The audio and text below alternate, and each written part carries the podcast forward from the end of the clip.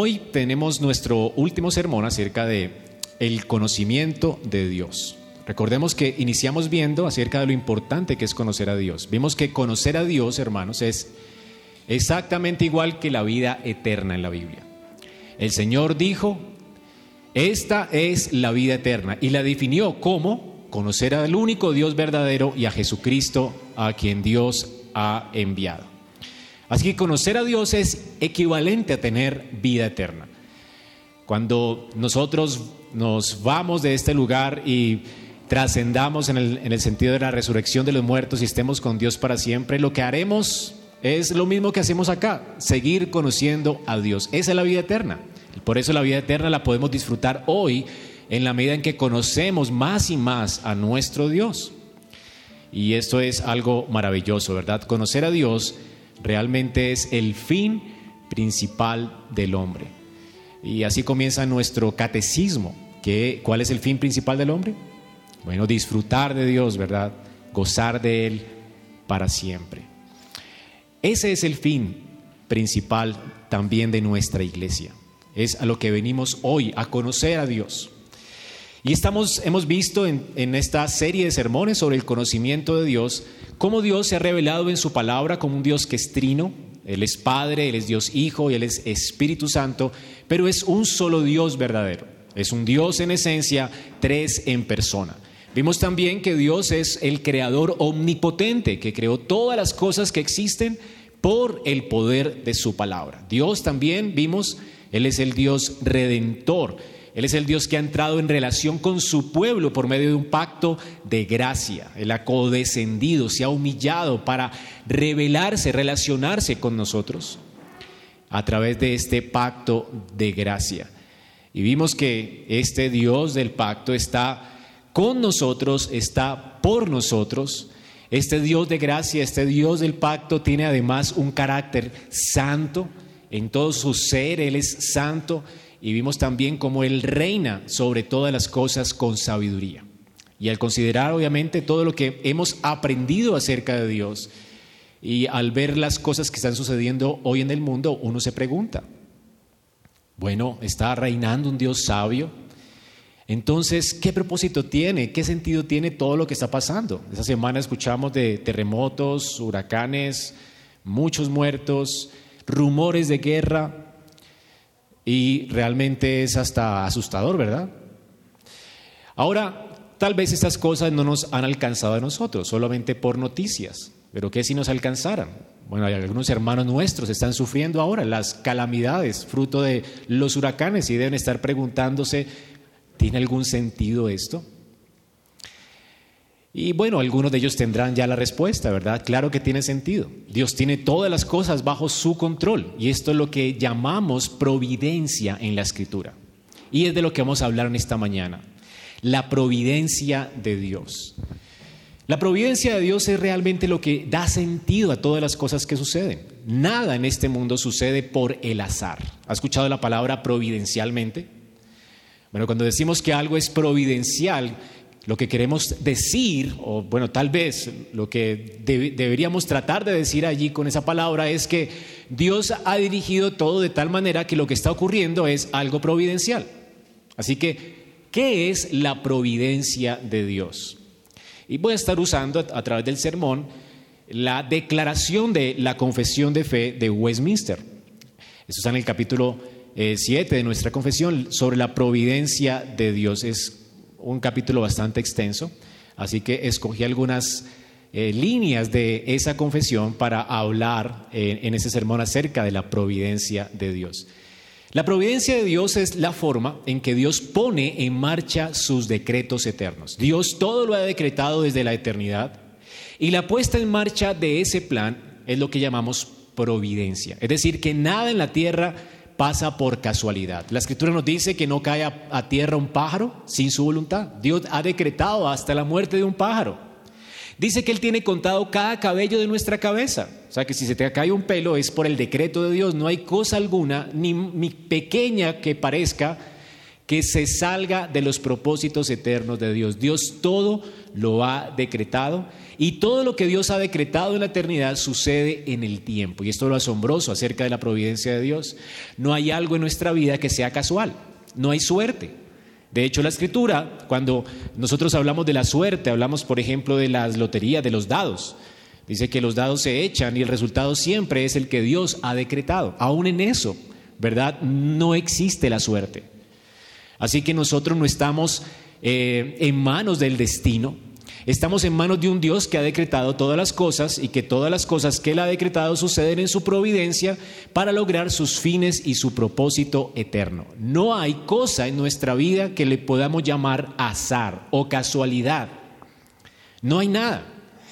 Y obviamente cuando pensamos en la, en la soberanía de Dios y en la providencia de Dios, uno piensa en cosas extraordinarias. Es decir, es fácil hablar de la providencia de Dios cuando hablamos, por ejemplo, de la vida de José, uno de los grandes eh, hombres de la escritura, ¿verdad? Allí está José vendido por sus hermanos. ¿Quién no conoce la historia de José aquí? Todos lo conocen, ¿verdad? Cómo él, por la providencia de Dios, el ser vendido por sus hermanos termina en Egipto. Y Dios en su providencia ha guiado eso, aún las acciones malas de sus hermanos, para el beneficio de su pueblo. Es a través de José que Dios preserva a Israel en Egipto, cuando viene la hambruna que golpea toda la tierra. Dios usa a José para bendecir no solo a Egipto, sino también a Israel y guardarles en Egipto durante mucho tiempo. También conocemos acerca de la providencia de Dios en, en grandes héroes como los héroes de la Escritura, como Dios, ¿verdad?, dirigió a Israel en Egipto y lo sacó de Egipto hacia la tierra prometida. Y como ya Dios había determinado que saldrían con gran riqueza en Génesis, Dios ya había prometido y, según la promesa de Dios, según lo que Dios había proclamado, así sucedió. Ellos salieron después de haber sido esclavos 400 años, como había dicho Abraham, salieron de Egipto y salieron con gran riqueza y, y fueron guiados bajo las alas de Dios por el desierto hasta la tierra de Canaán, como Dios lo había determinado y el gran acontecimiento histórico, el de Jesús. Recuerdan, cuando Pablo, eh, perdón, Pedro estaba proclamando en el templo acerca de la cruz de Cristo, él estaba diciéndole a los judíos que todo sucedió por el plan determinado de Dios o por el decreto de Dios. Esto está en Hechos 2. Ustedes entregaron a Cristo, esas acciones malas de ustedes, Dios las decretó desde la, desde la eternidad, ¿verdad? Y así se cumplió y era necesario que Cristo padeciera y fuera la cruz para la salvación de su pueblo. Ahora, obviamente, en esa cruenta cruz obraron las acciones malas de los hombres. Es decir, que aún las acciones malas de los hombres estaban eh, dentro de los propósitos eternos de Dios para lograr sus buenos fines, sus buenos propósitos y es salvación. Mientras los hombres buscaban la muerte del Mesías, Dios, a través de la búsqueda de esos hombres, guió y dirigió esos eventos de tal manera que fue a través de esa cruz y, esas acciones malas de los hombres que Dios logró un propósito bueno. Así que Dios encamina todas las acciones, aún las malas de los hombres. Y nuestra confesión dice que aún la caída estaba predeterminada por Dios. Y así sucedió según Dios para exaltar su gracia y su misericordia. Eh, y hasta las acciones malas de los ángeles están determinadas por Dios. Dios, hermano, es realmente glorioso y todas las cosas que hace las hace para su gloria y lo más glorioso es que cuando Dios busca su gloria, también está buscando nuestro beneficio o el beneficio de su pueblo. Así que cuando vemos estas acciones grandes de grandes héroes de la fe en la historia de la escritura, uno puede ver y notar la providencia de Dios en ellas. Dios dirige la historia para sus propósitos, para lograr sus fines eternos. Pero uno se pregunta, bueno, ¿y qué de nuestras vidas personales? Hermano, usted sale de aquí a su casa y tiene una vida muy ordinaria. Somos gente común, ordinaria, tal vez nuestro nombre no esté escrito nunca en un libro. Habrán hombres famosos que han hecho grandes cosas para Dios y uno dice allí providencialmente Dios usó a ese hombre, tal vez para afectar mi vida en un sentido. Y fue un hombre famoso. Pero ¿qué de nosotros? ¿Qué está pasando con nuestras vidas ordinarias, con nuestras malas decisiones, con nuestras malas elecciones? ¿Está Dios también en medio de eso? Pues hermano, la noticia es que si no cae un pájaro a tierra sin la voluntad de Dios, quiere decir que también toda acción ordinaria nuestra está bajo el propósito de Dios. Dios está aún en tu vida ordinaria, en tus malas decisiones. Él está en tus buenas acciones, Él está guiando tu vida como quieras y la está guiando de tal manera que va a cumplir su propósito en ti. ¿No es increíble esto? Ahora, para entenderlo mejor, vamos a ver un libro que seguramente a usted le costó trabajo eh, buscar en la Biblia, ¿no? Ruth. Un libro con dos páginas de la historia de una familia ordinaria. De hecho, es tan ordinario que aquí no ves milagros, no hay profecías, no ves que resuciten muertos, de hecho mueren muchos, ¿verdad? Muere toda la familia de Ruth. Se trata de una mujer que queda viuda. Se trata de mujeres que sufren, gente que queda sin empleo, gente que está sufriendo calamidades como las que están sufriendo nuestros hermanos hoy con el huracán. Es decir, estas calamidades tienen que ver, seguramente sucedió en el tiempo de los amalecitas, en el tiempo de Gedeón. Así que estas calamidades tienen que ver con la, el hambre en la que había en la tierra. Recuerden que los amalecitas iban donde a los graneros de Israel a, saquearlos, así que faltaba el producto de la tierra. En Israel estaba teniendo problemas con sus enemigos, había escasez y hambre en la tierra. Así comienza aquí el libro de Ruth, en el tiempo de los jueces, cuando hubo hambre en la tierra. Se trata de una familia ordinaria que vive sufrimientos como los nuestros, que seguramente, bueno, fue, sí, fue criada en la fe, una familia que fue criada en la fe, como vamos a ver, que tenían hijos, que sus hijos se casaron con personas incrédulas en una tierra extraña. Y aquí no le ha pasado esto en esta iglesia, ¿verdad? Hijos que son criados en el pacto, que no se convierten al Señor, que son rebeldes al pacto. Hermanos, y aún en medio de eso, Dios está en control.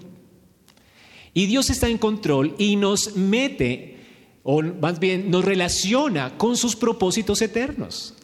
Tú haces parte de los propósitos eternos de Dios. Tú haces parte de cómo Dios está guiando la historia para alcanzar su propósito eterno en Cristo, de traer su reino a la tierra. Y de eso se trata la historia de esta familia.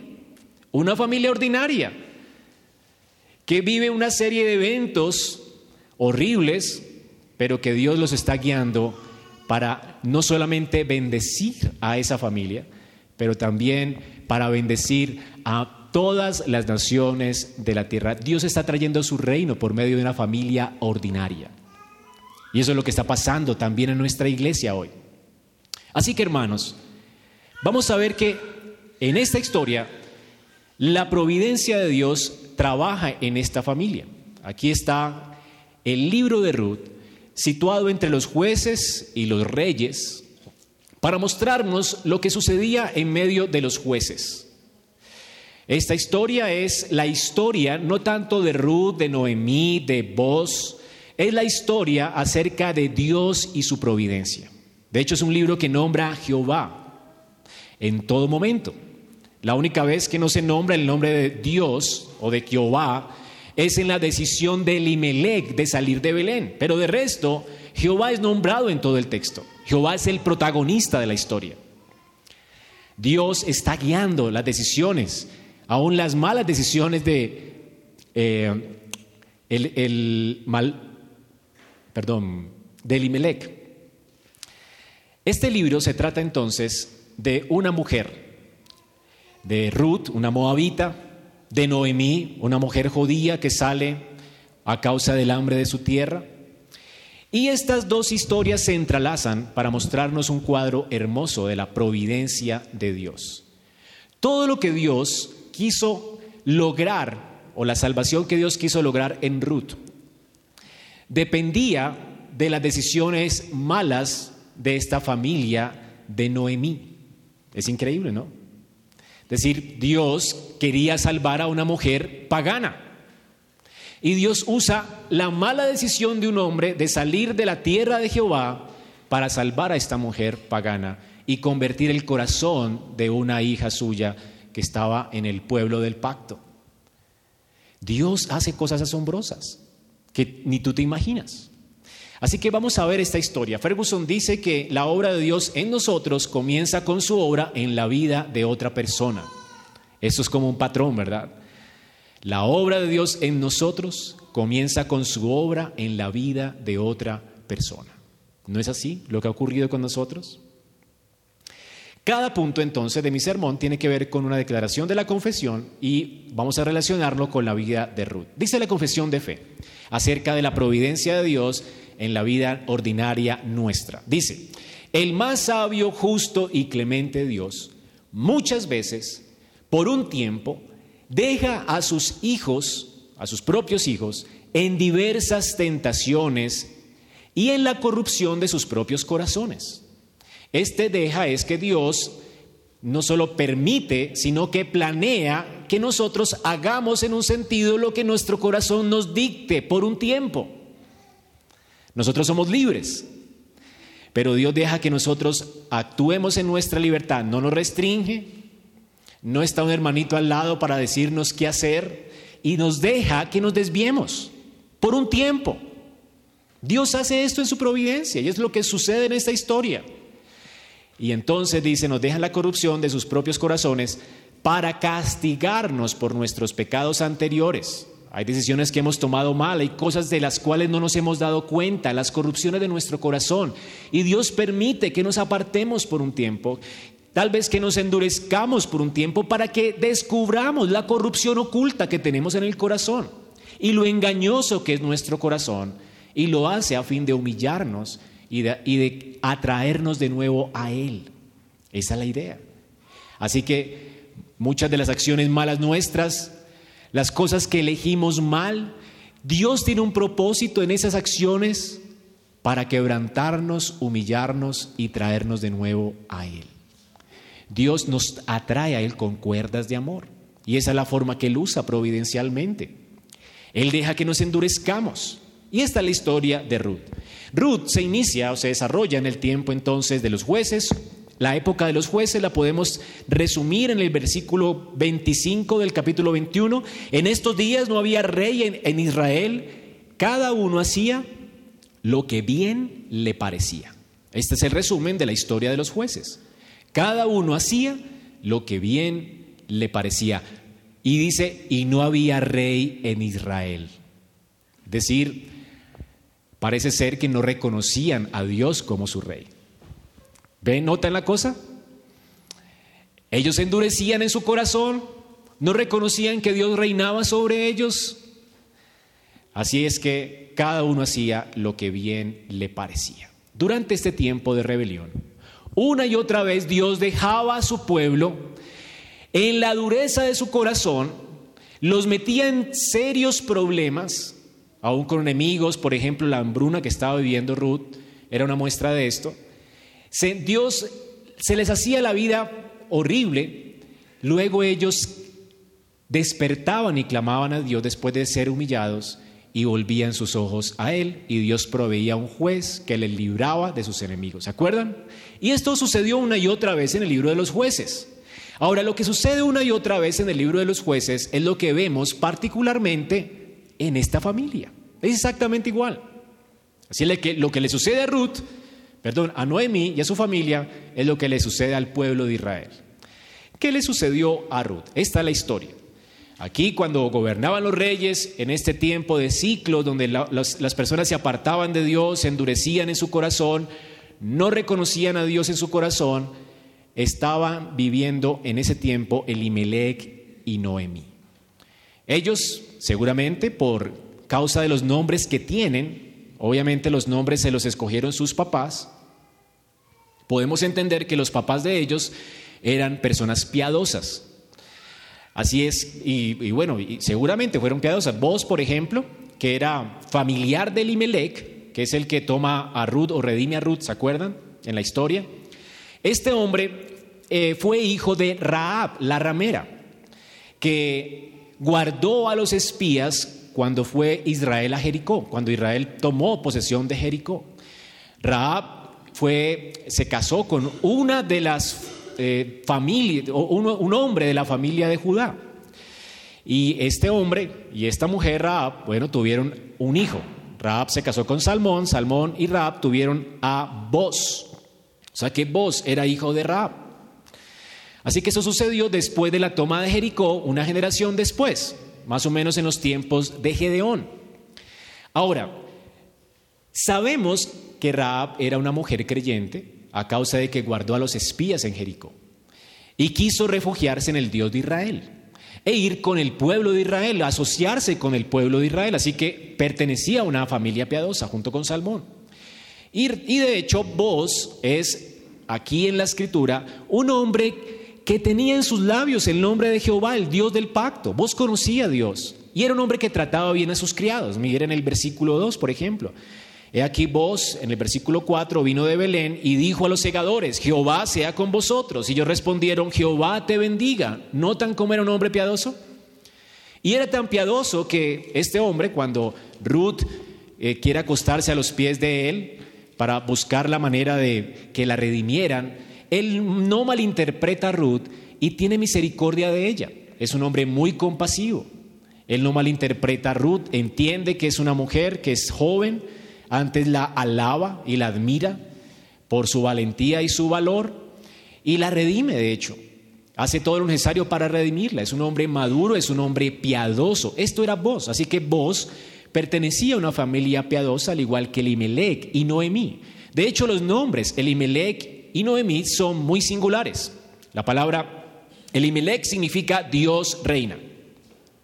¿Qué decían en el tiempo de los jueces? No había rey en Israel. ¿Y cómo se llamaba él? Dios reina. Su familia reconocía que Dios reinaba sobre ellos. A pesar de que vivían en una época donde se pensaba no había Dios en Israel. La familia de Elimelech era una familia pactual, era una familia de creyentes.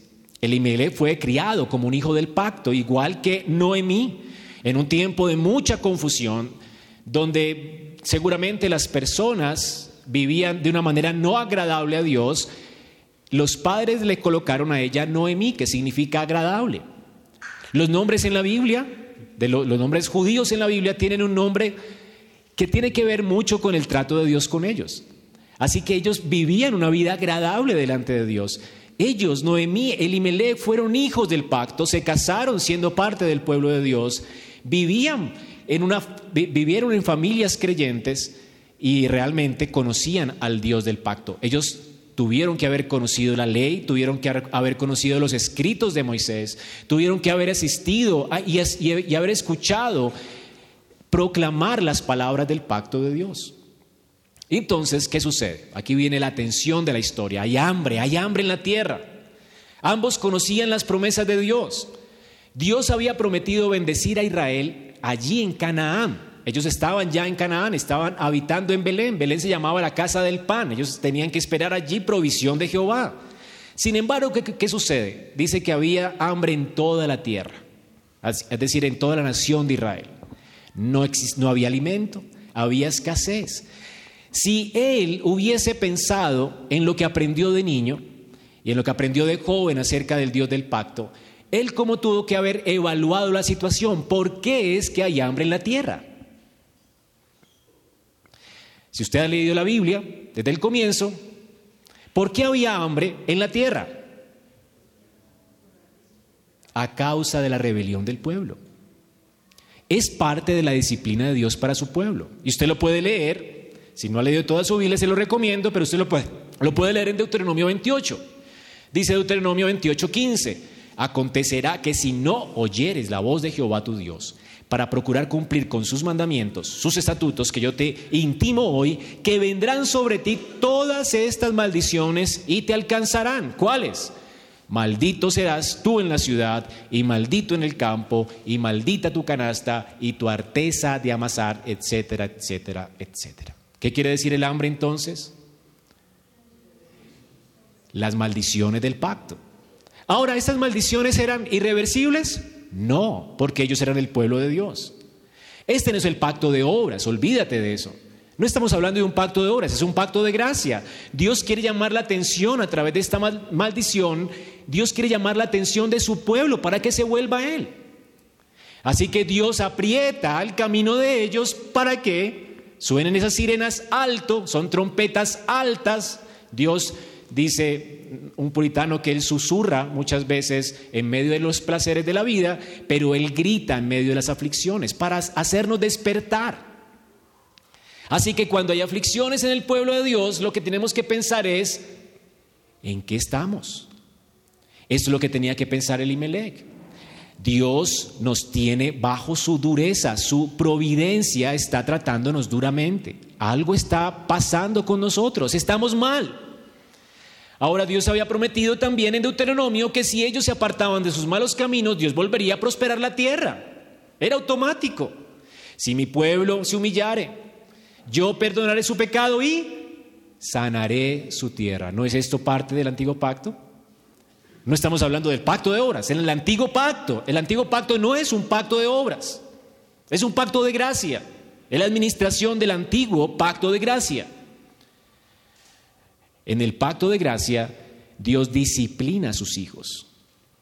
Y es así como Dios está disciplinando a Israel, porque los ama. Dios al que ama, disciplina y azota. Y parte de los azotes son el hambre, la escasez.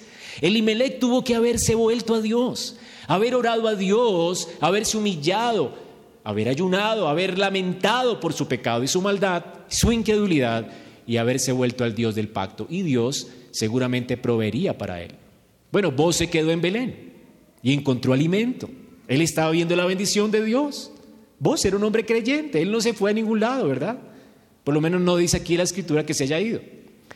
Pero ¿qué hizo Elimelech? Él decidió salir del lugar donde Dios había prometido bendecir a su pueblo. Él no quiere humillarse. Él no acepta la disciplina de Dios. Esto es lo que hizo Elimelech. Él debió ver las circunstancias a la luz de la palabra.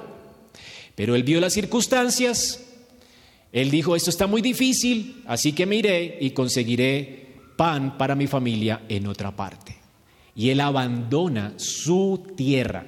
Y no era solo su tierra, era la tierra donde Jehová lo había plantado. En el Antiguo Testamento, la iglesia no podía, o más bien uno de los sacramentos, una de las eh, maneras en que Dios mostraba que Dios estaba con ellos era la tierra. Salir de la tierra era lo mismo que ser excomulgado de la mesa del Señor. ¿Entienden?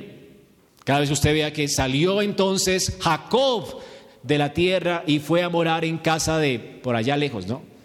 Es porque él está siendo excomulgado, él está siendo exiliado.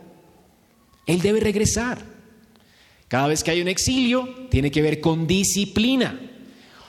Jacob fue un engañador con su padre, Dios lo disciplina y tiene que salir corriendo, huyendo de su hermano y sale fuera de la tierra ¿verdad? Hasta que se reconcilia, tiene un corazón ya dispuesto a reconciliarse con su hermano y a pedir perdón y Dios lo reintegra de nuevo en, la tierra.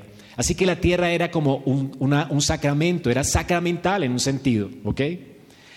Cuando eras excomulgado de la tierra, quería decir, para nuestro tiempo, quisiera decir, somos excomulgados de la iglesia. Eso es horrible, ¿verdad? A causa de nuestra conducta. En el caso de Elimelech, él se auto excomulgó. ¿Entienden? Hay gente que se autoexcomulga de la iglesia. El Señor les aprieta un poquito. En lugar de ajustar su vida, en lugar de comenzar a ajustar sus finanzas y vivir para la gloria de Dios, en lugar de hacer ajustes en su vida, entonces, y, orar a Dios y arrepentirse de los malos manejos, arrepentirse de la codicia de su corazón, en lugar de hacer eso, le sale un trabajo el domingo y lo ven como la oportunidad de su vida y se autoexcomulgan y piensan, no, por un ratico, mientras pasa el tiempo de carestía. Entonces voy a recibir un poco más de dinero y no importa, es dos meses, tres meses, pastor, regreso en tres meses. Esto mismo fue lo que hizo Elimelech. Él no se iba a ir de la tierra de Dios por un tiempo prolongado. De hecho, en sus traducciones creo que hay algo mal, pero una traducción correcta sería, Él fue a habitar temporalmente en los campos de Moab. Temporalmente. Es decir, Él no quería habitar en Moab. Moab era una región llena de enemigos de Dios. De hecho, Moab se negó a prestar servicio a la nación de Israel y Dios le dijo a Israel que jamás recibieran a los moabitas en su casa. Ellos no podían ni siquiera entrar en su casa. Dios maldice a Moab. Moab es una nación pagana, entregada completamente a la idolatría. Recuerden que son descendientes de Lot. Así que los moabitas eran paganos.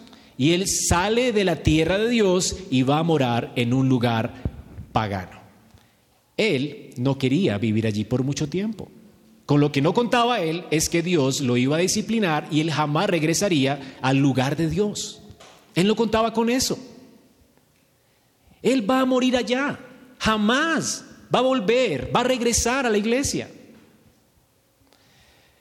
¿Cuántas veces hemos actuado así? Nos autoexcomulgamos de los medios de gracia. Pensamos muchas veces es por un ratico voy a descansar en lugar de arrepentirnos. En lugar de reflexionar sobre nuestros caminos y arrepentirnos y humillarnos, en lugar de pedir perdón a Dios, nos apartamos de los medios de gracia. Y pensamos es por un ratico. Cuando voy a regresar cuando esté mejor, cuando esté mejor, ¿acaso no, necesitas de la ayuda de Dios cuando estás mal? ¿Por qué te aíslas de los medios de gracia? Y esto pensó Elimelech. Cuando tenga algo de dinero, tal vez que ofrendar en la casa de Dios, regresaré al lugar de Dios.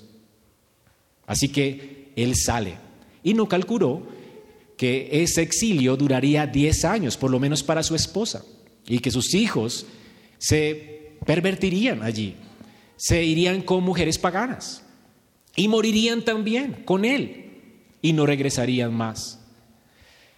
Seguramente su esposa estuvo de acuerdo con la elección de Elimelech. Elimelech no preveyó que la mano de Dios se iba a poner más pesada sobre él. Se puso tan pesada que los hijos que le nacieron a ellos eran enfermos. Uno se llamaba Malón y el otro se llamaba Kelión. Parece ser que cada uno de estos nombres tiene que ver con achacoso, ¿verdad? Sería la traducción de uno, y débil. Niños enfermos, desde que nacieron, enfermos. De hecho, murieron después de haberse casado. No pudieron con la responsabilidad y murieron. Achacosos, débiles. Ya la mano de Dios estaba poniendo pesada en su familia. Enfermedad, más angustia. Ellos huían de la disciplina de Dios y aún en tierra extraña la mano providencial de Dios estaba sobre ellos. Por eso Pablo recomienda, no huyan de la disciplina de Dios no la tengan en poco. Porque Dios al que ama, disciplina. La disciplina tiene que servirnos para hacernos reflexionar en nuestros caminos, para humillarnos delante de Dios, para pedir perdón por nuestros pecados, no para apartarnos de Dios y resistirla.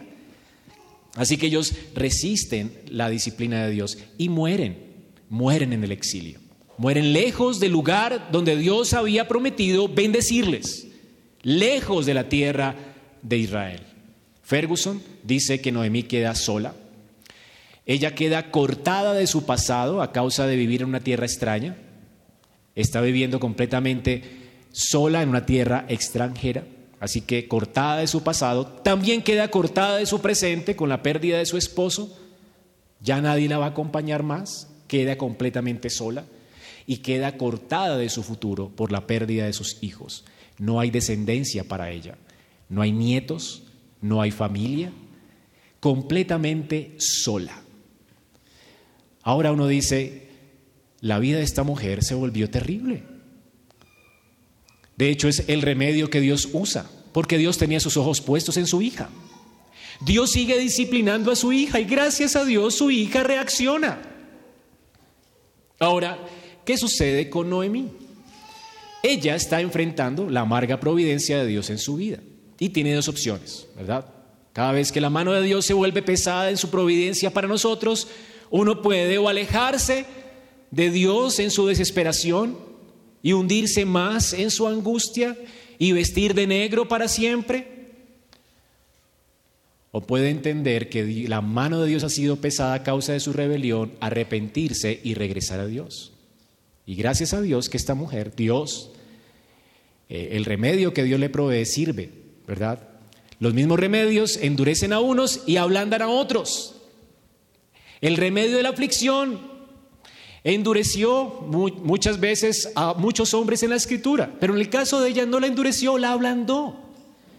Dios usa remedios amargos para sanarnos, pero a unos los mata, los endurece y a otros los ablanda. La mano pesada de Dios ablandó el corazón de Noemí. Dice que Noemí escuchó que en Belén había pan. Pero no solamente escuchó que en Belén había pan. Note lo que dice el versículo 6. Entonces se levantó con sus nueras y regresó a los campos de Moab, de los campos de Moab, porque oyó en el campo de Moab que Jehová había visitado a su pueblo para darles pan. ¿Será que en Moab no había pan? No dice eso, ¿verdad? Noten que allí no dice, como en Moab no había pan, ella se vio forzada a regresar a su pueblo. No, no dice eso. En Moab ella estaba, estaba bien, tenía pan. El punto es que ella se da cuenta que Dios está con su pueblo. Ella entiende que ella necesita a Dios. Ella va a buscar a Dios, no va a buscar pan. Dios está con su pueblo y esto es una gran noticia. Israel en su ciclo se había vuelto rebelde a Dios. ¿Se acuerdan? Ahora, ¿cómo Dios va a perdonar a un pueblo tan rebelde para volverles a bendecir? Ahora Noemi escucha que sí, Dios hace esto. Dios, que es un Dios justo, perdona a su pueblo cuando se humilla, sana su tierra y les da pan. Noemi piensa, si Dios perdonó a un pueblo rebelde, ¿no me perdonará a mí en mi rebeldía? Y ella entiende que puede regresar de nuevo a Dios. ¿Comprenden, hermanos? Ella entiende, yo podré regresar de nuevo a Dios y Él tendrá misericordia de mí. Ella no va por el pan, ella va por Dios. Ella se vuelve de sus pecados a Dios. El texto nos narra que cuando ella llega a Belén, lo que primero se encuentra fue el asombro de las mujeres de Belén. Todo el mundo la ve cambiada, además de que se puso vieja, había un brillo en sus ojos. La gente la ve transformada. Noemí llega diferente. Sí, vieja, golpeada por las circunstancias de la vida, sola, sí, pero llega diferente. Visto cuando llega un hermano a la iglesia después de haber padecido por muchas pruebas, humillado, con una cara ya de humildad, no de soberbia, sin ningún sueño más que el anhelo de alabar a su Señor, ¿no hay alegría? Todo el mundo habla de él. Este hombre fue, vino transformado, es otro. Las vecinas se juntan a hablar de Noemí, esta mujer es otra, ¿qué le pasó? Y comienzan a decirle, Noemí, ¿qué pasa? Y ella les explica. Él ella explica qué le ha sucedido a ella. Y lo primero que les dice es, no me llamen Noemí, sino llamadme Mara, versículo 20, porque en grande amargura me ha puesto el Todopoderoso. Noten aquí que ella no está diciendo, soy una mujer amargada. No. Dios me ha puesto en amargura, es diferente. Ah, yo soy estoy amargada. Ella no está amargada. Ella es una mujer transformada. Ella ha venido de nuevo a Belén a buscar a Jehová. Ella se ha arrepentido de sus pecados. Ella tiene esperanza en Jehová. Y vamos a ver ahora que la esperanza que ella tiene no tiene nada que ver con el pan. Ahora, esta mujer ha recibido la medicina, se la ha tomado y entiende que todo lo que ella ha recibido lo ha recibido de la mano de quién. Ella entiende la soberanía de Dios, ella entiende que Dios ha sido soberano sobre ella, ella entiende que ha sido el Todopoderoso quien la ha puesto en aflicción que ha sido la mano de Dios sobre ella disciplinándola. Ella lo entiende. Es una persona creyente. Ahora, es importante entender esto, hermanos. Un creyente puede tener una vida amarga, pero un creyente no está amargado. Él entiende la mano de Dios sobre su vida. Las circunstancias pueden ser amargas para nosotros. El remedio puede ser amargo. Pero hay salud, hay sanidad, hay esperanza. Esto es lo que está experimentando esta mujer.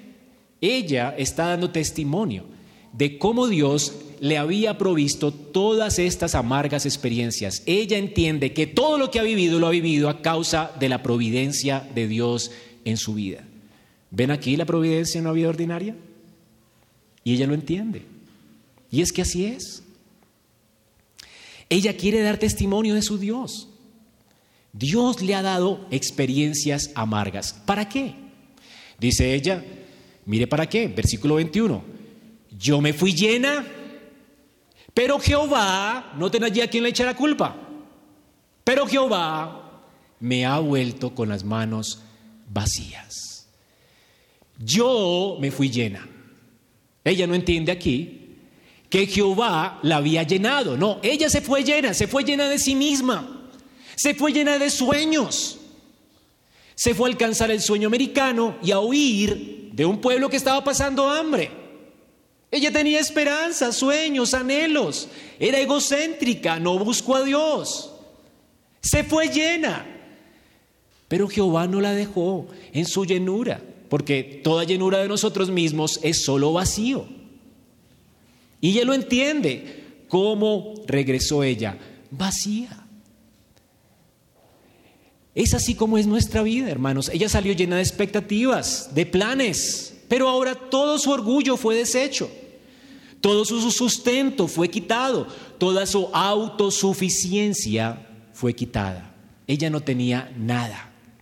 Su única seguridad es que Dios habitaba en medio de su pueblo y Dios había tenido misericordia de Israel. Era su única seguridad. Ella no tiene garantías de nada. Ella regresó a su tierra y regresó a Jehová por Jehová mismo. Pero ella se entiende vacía y ella concluye lógicamente en el versículo 21, ¿por qué me llamas Noemí? Ya que Jehová ha dado testimonio contra mí. El Señor me ha descubierto en mi maldad. ¿Me entienden? ¿Por qué Dios me ha humillado? Porque me ha descubierto mi maldad. Dios ha dado testimonio de mí. Yo me lo merezco. Ella es una mujer que ahora reconoce que solo merece morir. Ella no tiene expectativas acerca de Dios. Ella tiene expectativas sobre la misericordia de Dios, pero ella entiende que no merece nada más. El Señor, el Todopoderoso, me ha afligido. Y es importante que ella usa aquí la palabra Jehová, el Dios del pacto. ¿Notan? Jehová ha dado testimonio contra mí. El Señor me ha descubierto mi maldad. Ella está testificando, es una mujer creyente ahora. Ella entiende y, y, está colocando su confianza en el Dios que le ha hecho promesas a Abraham. Ella ha regresado a la tierra porque quiere descansar en Dios. Así que ella da testimonio de cómo el Señor no la abandonó en su incredulidad. El Señor no la abandonó en la dureza de su corazón. El Señor no la abandonó en su soberbia. El Señor la acompañó en su soberbia por un tiempo para humillarla y para regresarla a Él. Esto es lo que Noemí reconoce. El Señor me afligió, me humilló y aquí estoy de regreso a Él. Hermanos, esto es lo que dice el salmista en el Salmo 119, 67. Antes que fuera yo humillado, descarriado andaba, mas ahora guardo tu palabra. Antes de ser humillado, ¿cómo andaba el salmista? Así andaba Noemí y su familia, tomando malas decisiones, endurecidos en su corazón, sin consultar la ley de Jehová, viviendo según su consejo, descarriado andaba mas ahora Dios me ha humillado. ¿Y qué hago ahora? Guardo su palabra. Ahora Noemí estaba dispuesta a guardar el pacto. Ahora está dispuesta a venir a la tierra de Jehová y a esperar en Jehová su misericordia y su provisión. Aquí vemos entonces cómo Dios está gobernando providencialmente la vida de esta oh, mujer, una mujer ordinaria como nosotros, y cada cosa en su vida está siendo dirigida por la providencia de Dios porque Dios la ama. Y entendemos lo que dice Pablo, todas las cosas a los que aman a Dios les ayudan a bien. La muerte de toda su familia, su humillación le sirvió a bien, su corazón fue, eh, sensible ahora a la voz de Dios cuando probó el remedio de la amargura. La aflicción la humilló y sus circunstancias dolorosas ahora son para la gloria de Dios y, son para su beneficio. Y además, para el beneficio de otros. Vamos a ver, Dios amaba a Noemí y ahora la, la, hace portadora de buenas nuevas, no solamente para el pueblo, pero para Ruth. Ella era una discípula. La confesión de fe dice, Dios en su providencia, después de habernos humillado, ¿verdad? Dice, nos eleva a una más íntima y constante dependencia de la ayuda de Dios. Después de Dios humillarnos, ahora nos eleva a una más íntima y constante dependencia y ayuda de Él. Hermanos, la providencia de Dios no significa que somos marionetas. No, Dios encamina nuestros pasos, sí. Él está guiando todas nuestras decisiones, sí. No hay decisión que tomemos sin la voluntad de Dios, sí, pero no somos marionetas. Dios quiere que le amemos libremente, que decidamos por Él libremente, que nos ofrezcamos a Él libremente y nos atrae con cuerdas de amor. Y es lo que hace con Noemí. Dios atrae a Noemí de nuevo a su casa, a su iglesia. Cuando Noemí regresa al lugar de Dios, ella ahora no tiene expectativas. Ella va a depender, como dice la confesión, de la ayuda de Jehová. Ella no tiene expectativas. Ella habla con sus nueras, de hecho. Allí en el, capítulo 1 ya habla con sus nueras y las convence de que se regresen a Moab, de que no la acompañen a Belén, porque no hay expectativas para ella, no tiene que sostenerlas. Ella les dice, yo no tengo con qué sostenerla, soy vieja. Y tampoco tengo para darle maridos, no tengo familia. Si tuviera que esperar que me nazcan hijos, ustedes se harían viejas y no, es justo para ustedes. Vayan a conseguir marido a Moab. Aquí en Moab hay pan. ¿Qué hacen acompañándome?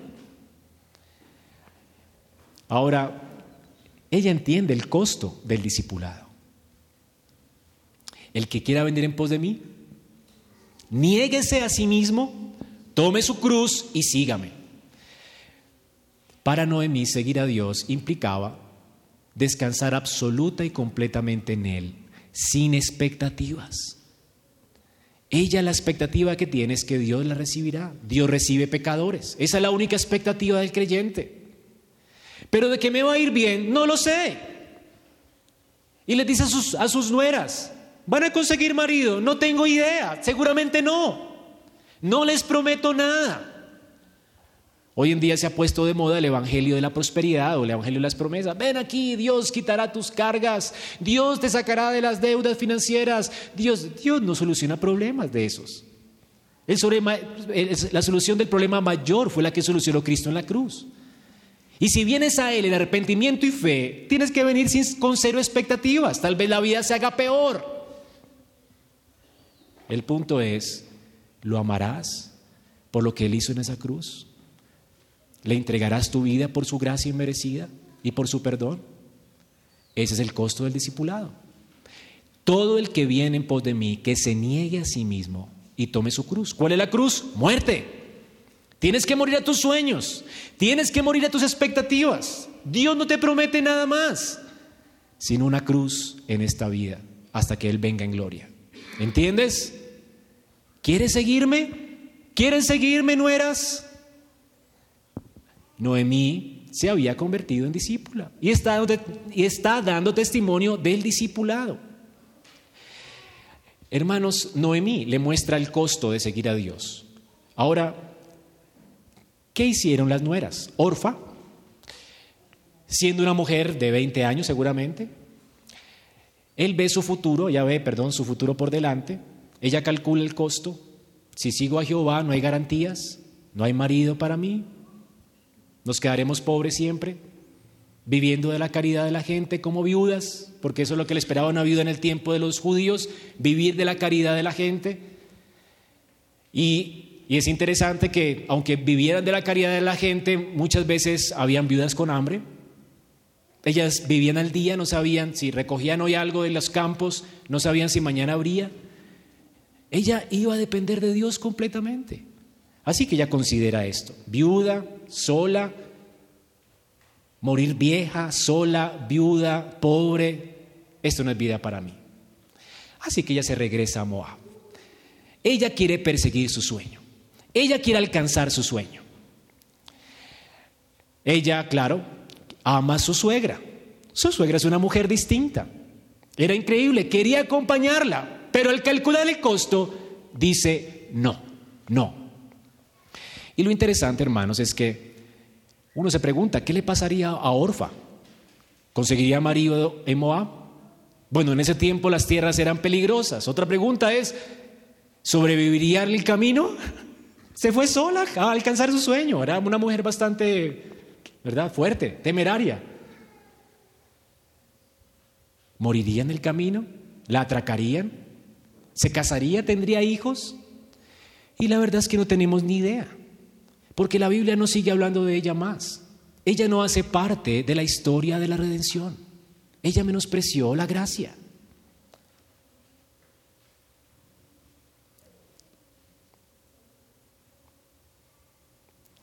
Luego está la decisión de Ruth. ¿Qué hace Ruth? Era joven también. Calcula el costo. Después de calcular el costo, después de haber considerado la vida de su suegra, de hecho la vida de Noemí, cómo ella hizo frente a la tragedia, cómo después de que podía vivir cómodamente en Moab, abandona su casa, abandona Moab para volverse a Jehová cómo se entrega a Jehová, cómo hay brillo y esperanza en sus ojos.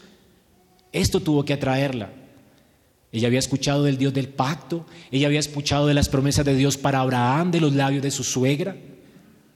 Ahora, su suegra estaba siguiendo a Jehová, al Dios del pacto, al Dios que perdona pecadores, al Dios que tiene misericordia. Y a pesar de que ella es moabita, a pesar de que entiende que no hay garantía de que la reciban en el pueblo de Dios por ser moabita.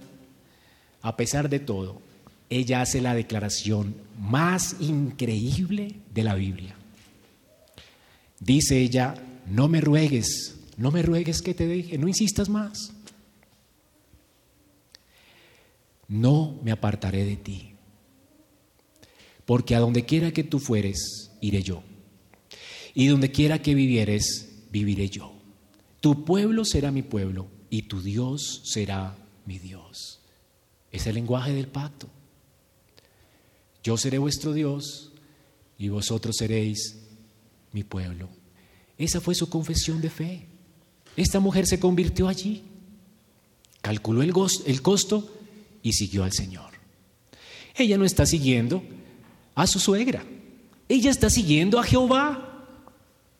Esta mujer dice, donde tú murieres, moriré yo. Yo no quiero ser apartada jamás del pueblo de Dios. Y allí seré sepultada.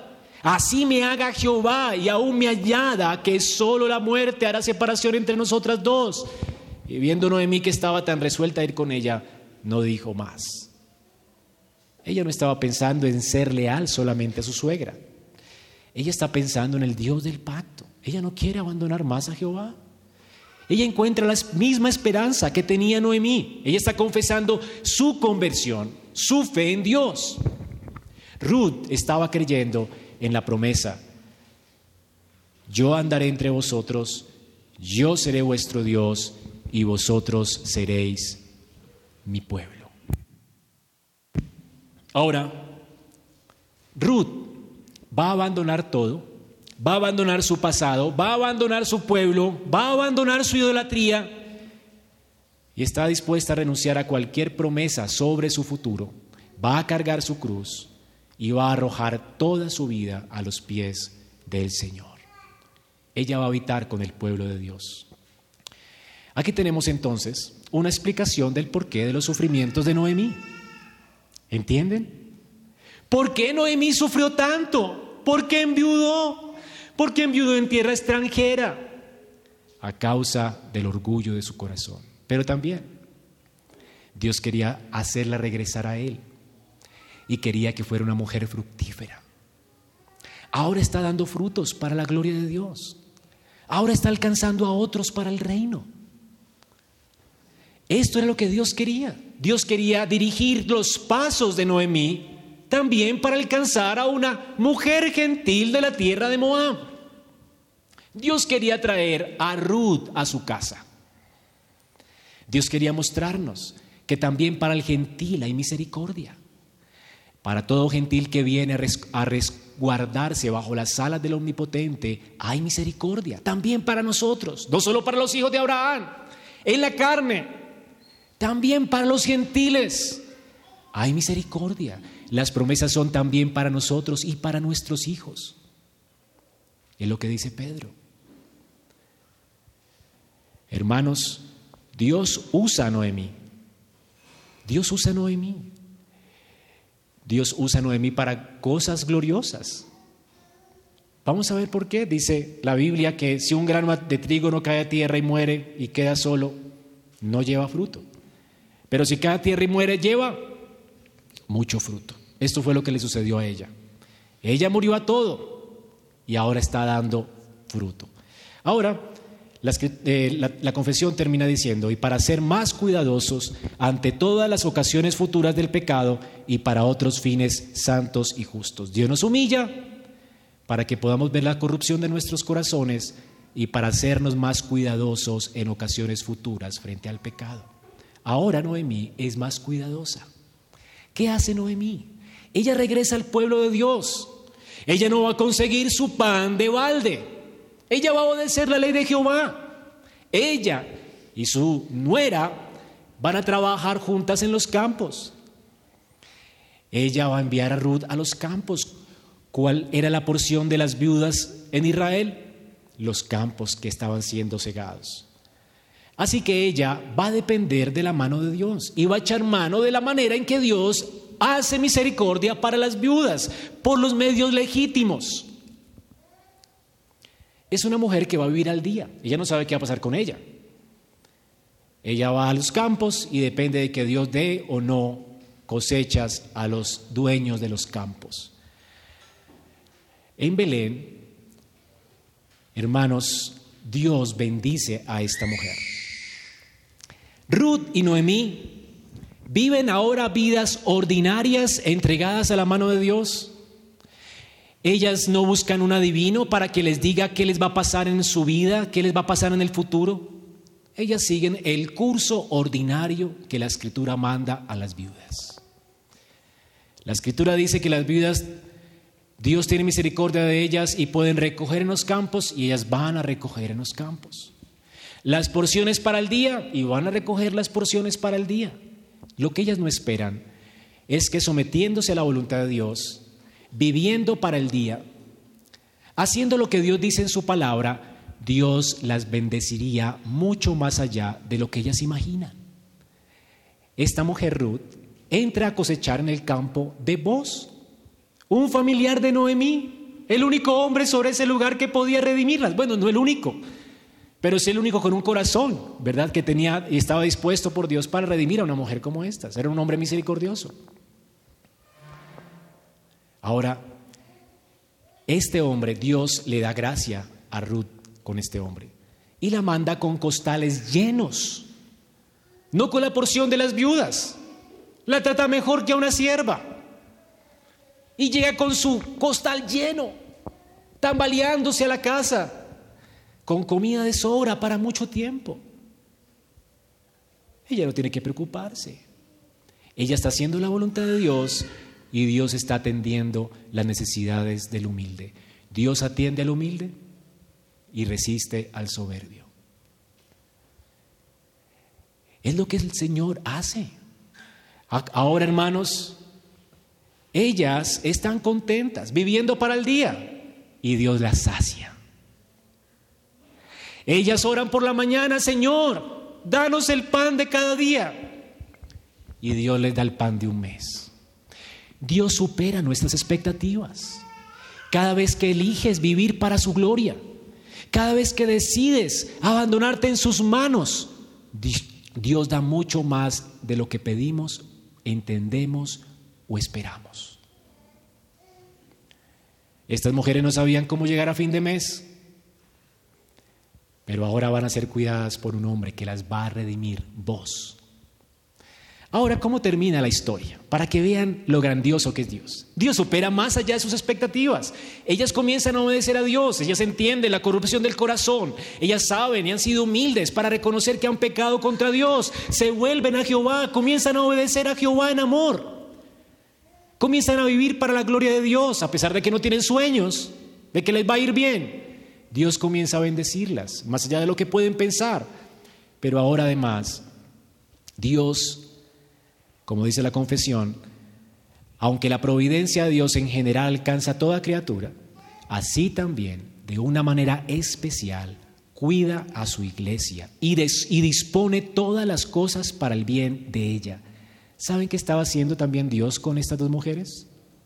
Dios iba a proveer por medio de ellas un salvador para la iglesia. ¿No es glorioso? Esto trasciende tus límites. Tú piensas, viviré al día, me someteré al Señor. Y el Señor te involucra en la historia de su reino, en la historia de su pacto. Y ahora te va a usar para su gloria, para generaciones futuras. Tus acciones van a trascender con el tiempo y ni te darás cuenta. Estas mujeres iban a usar, iban a ser usadas por Dios para cosas increíbles. Ahora, ¿qué estaba planeando Dios mientras dirigía la salida de Noemí de Belén? ¿Qué estaba planeando Dios mientras estaba muriendo su esposo y muriendo sus hijos y quedando viuda y regresando a su casa avergonzada, humillada? Ella no Dios no solamente estaba proveyendo para ella restauración espiritual, no solamente estaba convirtiendo a su nuera, usándola a ella para la conversión de su nuera. Dios estaba proveyendo no solamente abundante eh, semilla para sostenerlas en los campos de voz.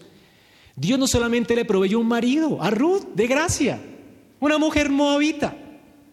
Ahora tiene un marido judío, ahora es parte del pueblo de Dios. Ahora puede entrar a la casa de Jehová. Es redimida. Dios no solamente convierte a Noemí en abuela, Ahora imagínense esas mujeres contentas, gozosas. Pero eso no es todo el fin. El final de la historia no termina allí. Mira cómo termina el final de la historia. En el versículo 19, la historia más extraña del mundo, ¿verdad? ¿Cómo termina? ¿Y vieron felices y comieron perdices? No, no termina así. Mira cómo termina. Estas son las generaciones de Fares. Fares engendró a Hezrón, Hezrón engendró a Ram, y Ram engendró a Aminadab, Aminadab engendró a Nazón, y Nazón engendró a Salmón, Salmón engendró a Boz, y Boz engendró a Obed, Obed engendró a Isaí, e Isaí engendró a David. ¡Wow! ¿Con qué tenía que ver esa historia? De dos mujeres ordinarias viviendo una vida ordinaria que se arrepintieron de sus malos caminos, que entregaron su vida a Jehová. ¿De qué se trata? ¿De que vivieron felices? No. Su vida trascendió mucho más allá, hermanos. Dios las usó para sus propósitos eternos en Cristo. El Nuevo Testamento otra vez retoma la genealogía que está aquí escrita y dice al final que de ellas nació Jesús. Esta es la mamá de Jesús. Dios estaba planeando, por medio de ella, traer bendición eterna, no solamente para ella, sino para todas las familias de la tierra en su simiente. ¿Entiendes? ¿No hace Dios más en su providencia mucho más allá de lo que pensamos o planeamos? Él los mete para que participemos de sus propósitos eternos en Cristo. Dios estaba planeando bendecir a todas las familias de la tierra a través de esta mujer. Dios, hermanos, guía nuestros sufrimientos para traer salvación a su pueblo, para traer bendición a su pueblo. Dios guía todas las cosas en su providencia para su gloria y para el beneficio de su pueblo cada vez que es alcanzada un alma para Cristo y viene a refugiarse en la casa de Jehová, viene a este lugar. ¿No es una bendición para muchos? ¿Y esa bendición no trasciende para otras generaciones? ¿Y no verás los frutos de la aflicción de Dios en tu vida al traerte, al humillarte, al traerte aquí? Cuando llegues en gloria, ni te imaginas el alcance de las palabras de tu profesión de fe, ni te imaginas el alcance de lo que Dios puede hacer contigo, hermano. Dios ha dado naciones por nosotros. Ha movilizado gente para traernos y humillarnos y atraernos a su casa. ¿Has entendido cómo Dios ha movido los hilos de la historia para que estés hoy aquí? ¿Y para qué te quiere aquí? No solamente para el beneficio tuyo, te quiere para su gloria y para el beneficio de su pueblo. Tú eres un don de Dios para esta casa. Esto es lo que Dios tenía en mente con una mujer humilde, viuda y sencilla. ¿Encajas tú en esta descripción? Muchos de los hermanos que están aquí encajan, ¿verdad? Así, hermanos, sin la mala decisión de Limelec, de lo cual él será responsable y dará cuenta a Dios, sin la mala decisión de Malón y que León al casarse con una mujer moabita, de lo cual serán responsables y darán cuenta a Dios de sus actos. Pero si Dios no hubiese dirigido estas malas decisiones, si ellos no hubieran ido lejos de su hogar, Ruth no hubiera existido dentro del pueblo de Dios, no hubiese existido una familia para vos, no hubieran tenido un hijo, no hubiera existido el rey más glorioso de Israel criado por una familia piadosa,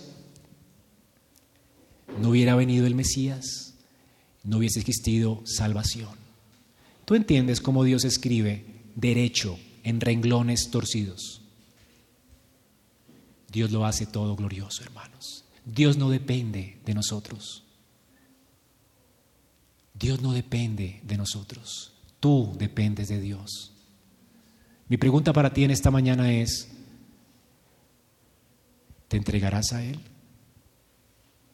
¿Te tomarás su remedio? ¿Entenderás que Él grita en las circunstancias difíciles para traerte a Él? ¿Te humillarás? ¿Vendrás vacío a sus pies? ¿Abrazarás su misericordia?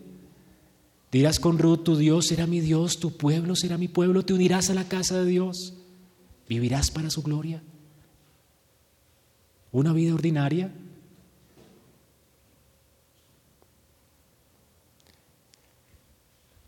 ¿Serás parte de la historia de la redención? ¿O dirás como Orfa, prefiero alcanzar mi sueño? ¿Qué quieres para tu vida? Lo increíble es que tú necesitas a Jehová. Separado de Él, nada puedes hacer. Y Él te está extendiendo su misericordia. Como redimió en vos a una gentil, a ti que eres gentil, Dios nos ha dado un esposo que es Cristo. Él te quiere para Él. ¿Le buscarás de todo corazón? ¿Te humillarás? ¿O huirás de su disciplina? ¿Te apartarás de él? ¿O te refugiarás bajo las alas del Omnipotente? Hermano, espero que la actitud de Ruth y de Noemí sea tu actitud en esta mañana. Que no huyas de la disciplina de Dios. Que te arrepientas y te apartes porque el que se arrepienta, se humilla y se aparta de sus pecados, alcanzará misericordia. Dios es bueno. Y Dios ha visitado esta casa. Y si vienes a refugiarte bajo sus alas, bajo su iglesia, no es porque sea raro, no, es porque somos la iglesia de Cristo. Dios nos ha visitado con su Salvador, con su salvación. Aquí está Él para recibirte, para recibir pecadores, extranjeros, gente rebelde, que quiere venir humillada a Él, a vivir en dependencia de Él. ¿Lo quieres? Vamos a orar.